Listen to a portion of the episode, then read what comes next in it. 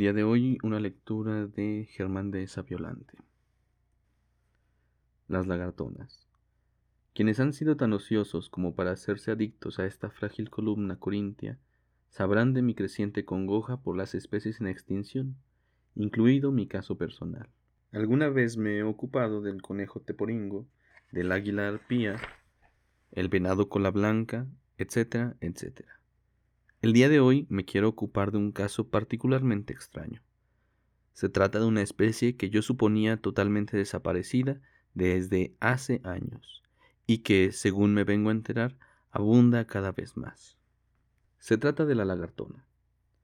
Seguramente mis lectores con menos de 30 años ni siquiera habrán oído mentar el nombre de esta especie y estén, por lo mismo, más a merced de su mortífero ataque, porque hay que decirlo, la lagartona, cuando ataca, es mortal de necesidad. Yo no estoy seguro de haber visto una. Quizá lo he olvidado. Desde la última final de la OTI, mi mente tiende a reblandecerse. Como entre brumas, rescato el infantil recuerdo de alguna conversación monólogo sostenida por mi madre y padecido por alguna tía. Cerca, detrás de algún mueble, estaba yo, que era conocido como el hoyón por mi notoria capacidad para oír todo lo que no me importaba, no me concernía o no era propio de mi edad. En estas sesiones fue que oí mencionar por primera vez a la lagartona.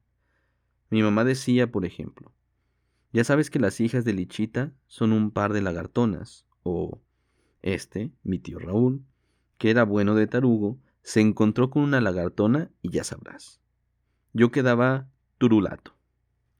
Comenzaba a imaginarme una atroz cruza de cocodrilo con mujer y con oficial mayor de Hacienda. Porque esto también hay que decirlo. La ambición irrefrenable de dinero y bienes materiales, en especial un refrigerador que hiciera hielitos, era una de las características más notorias de la lagartona, parienta de la górgona petrificadora, de la seductora sirena y de Katy Jurado, que mascaba chicle y era la perdición de Pedro Infante en múltiples películas. La lagartona fue una de mis más terribles pesadillas infantiles. Rumbo a la pubertad, mi venerada madre se encargaba día con día de notificarme que ella no paraba de rezar para que yo nunca me topara con una lagartona. Lloraba, ella, cuando así decía.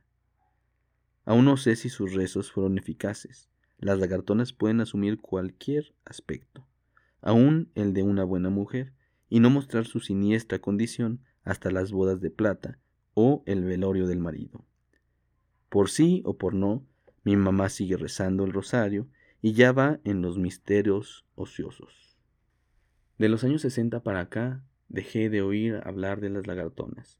Pensé que ya no más quedaban algunas de muestra y con instinto saciado. Al parecer no es así. Hoy me despierto y lo primero que oigo es a la Thatcher diciendo la alarma telefónica. Figúrate que el hijo de nuestra muchacha se topó con una lagartona. Me tapé hasta las cejas. Alarma general. Octubre 14, 1989.